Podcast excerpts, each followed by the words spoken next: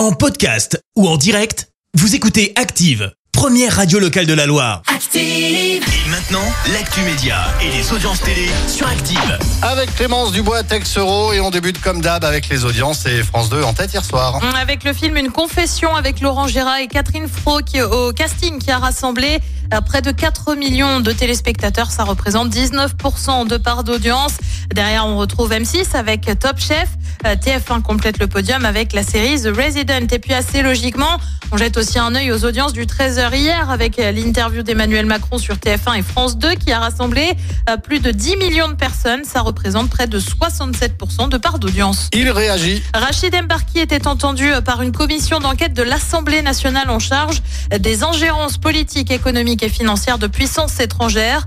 Euh, Vous le savez, le journaliste a été licencié pour faute grave de BFM soupçonné euh, d'avoir passé des informations erronées ou orientées à l'antenne alors qu'elles n'avaient pas été validées par sa hiérarchie.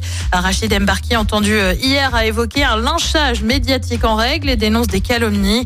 Il affirme par ailleurs avoir répondu à la déontologie journalistique. Et puis justement, info qui est directement lié au licenciement de Rachid Embarki. On sait désormais euh, qui va présenter euh, Faites entrer l'accusé sur RMC Story. L'émission qui, vous le savez, revient sur des crimes. C'est Christophe Delay qui va donc le remplacer. Dominique Rizet, lui, conserve son poste d'expert. Allez, qui a-t-il ce soir à la télé? Eh ben sur TF1, c'est la série Prométhée. Sur France 2, l'émission politique, l'événement consacré à la colère sociale. Euh, Sur France 3, c'est le film Les Enfants du Secret. Puis sur M6, comme tous les jeudis, c'est Pékin Express et c'est à partir de 21h10. Merci beaucoup Clémence, on se retrouve à 10h pour l'actu. Merci, vous avez écouté Active Radio, la première radio locale de la Loire. Active.